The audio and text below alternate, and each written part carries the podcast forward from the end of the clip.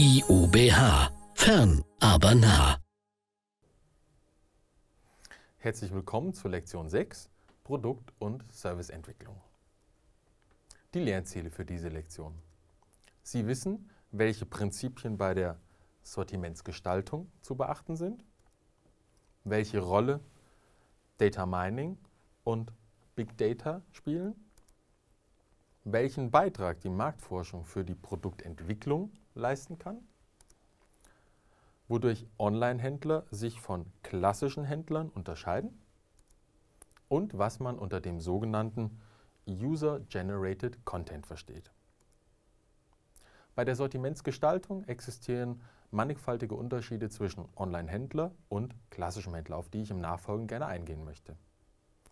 Grundsätzlich haben wir im Online-Handel keine Sortimentsbeschränkungen. Im Gegensatz dazu haben Sie im klassischen stationären Handel allein schon aufgrund räumlicher Restriktionen nahezu immer eine Sortimentsbeschränkung vorliegen. Im Online-Handel haben Sie insbesondere auch Nischenprodukte, Gebrauchtwaren und auch selbstgemachte Artikel, die angeboten werden können. Beispielsweise finden Sie bei Amazon auch gebrauchte Medien oder Bücher und Sie finden auch in anderen Verkaufsportalen viele selbstgemachte Artikel, für die es im stationären Handel wenig Raum geben würde. Wichtig ist auch, dass der Kunde im Onlinehandel nicht auf die Sortiments- und Beschaffungskompetenz eines stationären Händlers angewiesen ist. Warum? Weil der Kunde über Preisportale, und Suchfunktionalitäten sehr einfach in der Lage ist, Produktinformationen zu recherchieren. Wichtiges Kriterium beim Onlinehandel und auch ein wichtiger Unterschied zum stationären Handel ist die Umkehr des Kaufentscheidungsprozesses. Im stationären Handel ist es oftmals so, dass man sich zuerst früher einen Händler ausgesucht hat und dann das am besten passende Produkt ausgewählt wurde Aktuell im Internet ist es so, dass man aufgrund umfangreicher technischer Möglichkeiten in der Lage ist, sehr viele Informationen über ein Produkt zu beschaffen und dann anhand dieser Informationen, auch anhand von Preisinformationen, dann den am besten geeignetsten Händler vor Ort auswählen kann. Ja, und dann haben wir noch die Möglichkeit oder das Merkmal, dass im Onlinehandel Transaktionsdienstleistungen sehr häufig über PayPal oder über Kreditunternehmen abgewickelt werden äh, wohingegen wir im klassischen Handel tatsächlich noch oftmals auch Barzahlungen vorliegen haben. Bei der Sortimentsgestaltung existieren auch unterschiedliche Parameter, die ich hier gerne erwähnen möchte. Zum einen haben wir eine Herkunfts- oder Lieferantenorientierung und zum anderen besteht die Möglichkeit der Verbraucherorientierung. Beispiel für eine Herkunfts- oder Lieferantenorientierung ist zum Beispiel ein Lebensmittelhändler, der sich ausschließlich auf Bio-Lebensmittel spezialisiert hat. Bei der Verbraucherorientierung besteht die Möglichkeit, anhand der Zielgruppen das Sortiment anzupassen, zum Beispiel spezielle Produkte für Hausfrauen oder für alleinstehende Singles anzubieten.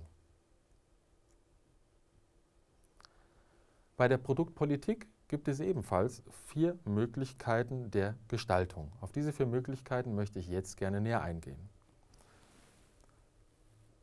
Bei der Produktinnovation besteht die Möglichkeit für das Unternehmen, innovative Ideen auch auf Kundenseite einzubinden. Zum Beispiel über Feedback-Formulare auf Webseiten oder über Produktbewertungen und diese dann in den Produktionsprozess oder in einen Optimierungsprozess mit einfließen zu lassen.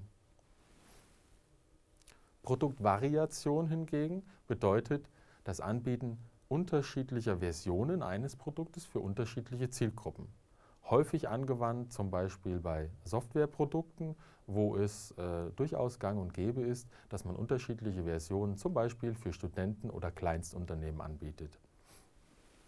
Produktelimination bedeutet eine Sortimentsbereinigung und zwar dadurch, dass schwache Produkte aus dem Sortiment herausgenommen und durch stärkere Produkte ersetzt werden. Ja, und dann haben wir noch als Spezialfall die sogenannte Mass Customization. Mass Customization bedeutet, dass der Kunde selbst in der Lage ist, in Baukastenform sich ein Produkt zusammenzustellen. Beispiel hierfür wäre zum Beispiel myshirt.de, wo Kunden sich ihr eigenes T-Shirt mit eigener Bedruckung, mit eigenem Logo gestalten können. Kommen wir zu Big Data. Im E-Commerce fallen sehr große unterschiedliche Datenmengen an. Zum einen haben Sie ortsbezogene Daten, die bei den Location-Based Services anfallen, Bewegungsdaten. Äh, des Weiteren haben Sie sogenannte Click-and-Surf-Daten, die bei Transaktionen in Webshops anfallen und bei dem Besuch von Webseiten. Und Sie haben Daten, die bei den Bezahlvorgängen selbst anfallen sehr viele umfangreiche Datenbestände im Terabyte- oder Petabyte-Bereich, die in unstrukturierter Form vorliegen und insbesondere bei Big Data die Anforderungen mit hoher Geschwindigkeit zu verarbeiten sind. Wir hatten es bereits besprochen, dass gerade bei den Location-Based Services Echtzeit ein wichtiges Kriterium ist. Äh, ein Hinweis auf einen nahegelegenen äh, Restaurantbesuch, wo Sie bestimmte Mehrwertcoupons einlösen können, ist nur dann für Sie nutzbar, wenn Sie diesen Hinweis, diese Information auch zeitnah bekommen. Eine Stunde später oder zwei Stunden später nützt Ihnen diese Information recht wenig, da Sie sich dann möglicherweise wieder an einem anderen Ort befinden. Echtzeit ist also ein wichtiges Kriterium für Big Data. Im Gegensatz zum klassischen Data Mining wo Sie mit statistischen Verfahren, möglicherweise auch mit einem gewissen Zeitverzug, äh, zum Beispiel analysieren können, wie eine bestimmte Rabattaktion gewirkt hat auf das Kaufverhalten Ihrer Nutzer, haben Sie bei Big Data, wir haben es gehört, eine sehr wichtige Echtzeitanforderung. Bei Data Mining ist es durchaus möglich, einen gewissen Zeitverzug für statistische Analysen zuzulassen. Bei Big Data haben wir eine sehr hohe Echtzeitanforderung. Ein wichtiges Charaktermerkmal für Big Data ist aber im Vergleich zum Data Mining auch, dass die Daten nicht strukturiert, sondern unstrukturiert vorliegen und dass bei Big Data noch sehr viel größere Datenmengen vorliegen, als das im Data Mining Bereich der Fall ist. Kommen wir zum Thema User Generated Content. User Generated Content als eine Spezialform der Produktentwicklung. Diese Spezialform der Produktentwicklung hat sich insbesondere mit der Verbreitung von Social Media sehr stark entwickelt. User-Generated Content bedeutet vereinfacht ausgedrückt, Inhalte werden nicht mehr vom Anbieter erstellt, sondern vom Nutzer. Prominentes Beispiel für diese Art äh, der Innovation ist die Online-Enzyklopädie Wikipedia. Sie kennen Wikipedia alle. Wikipedia setzt ausschließlich auf nutzerorientierte Inhalte.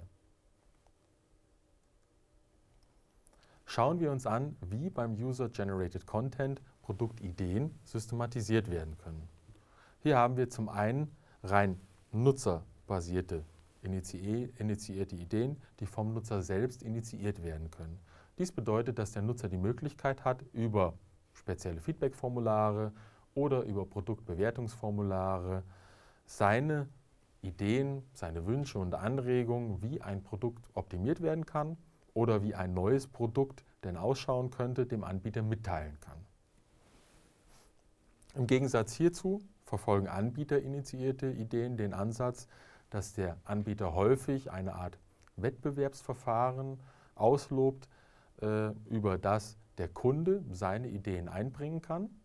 Beispiel hierfür wäre zum Beispiel die Initiative Meinburger von McDonalds.de, wo Kunden die Möglichkeit haben, sich ihre eigenen Burger zusammenzustellen und die besten Ideen dann tatsächlich realisiert werden, in den Verkauf kommen. Open Innovation hingegen ähm, verfolgt einen relativ breiten Ansatz. Das heißt, wir haben hier sowohl anbieterinitiierte Ideen als auch nutzerinitiierte Ideen. Und diese werden ergänzt sowohl über mögliche Kooperationen mit Forschungseinrichtungen in diesem Umfeld, und auch über die Einbindung von professionellen externen Unternehmen, wie zum Beispiel Beratungsunternehmen. Ich fasse zusammen. Der Kaufentscheidungsprozess hat sich umgekehrt. Das heißt, früher war es so, dass man zuerst den Händler und dann das Produkt ausgewählt hat. Heutzutage mit Hilfe des Internets wird oftmals erst das Produkt ausgewählt und dann der Händler. Produktbewertungen und auch Produktempfehlungen verändern Kaufprozesse und Kauferlebnis der Nutzer. Kundendaten, wir haben es gehört, können mit Hilfe von Big Data besser, weil schneller und umfangreichere Datenmengen analysiert werden, als das vorher mit Data Mining der Fall war. Und wir haben sehr viel mehr maßgeschneiderte Angebote bei Werbung und E-Commerce, die immer stärker an den Bedürfnissen des Kunden ausgerichtet und individualisiert werden können. Vielen Dank für Ihre Aufmerksamkeit. Bis zur nächsten Lektion.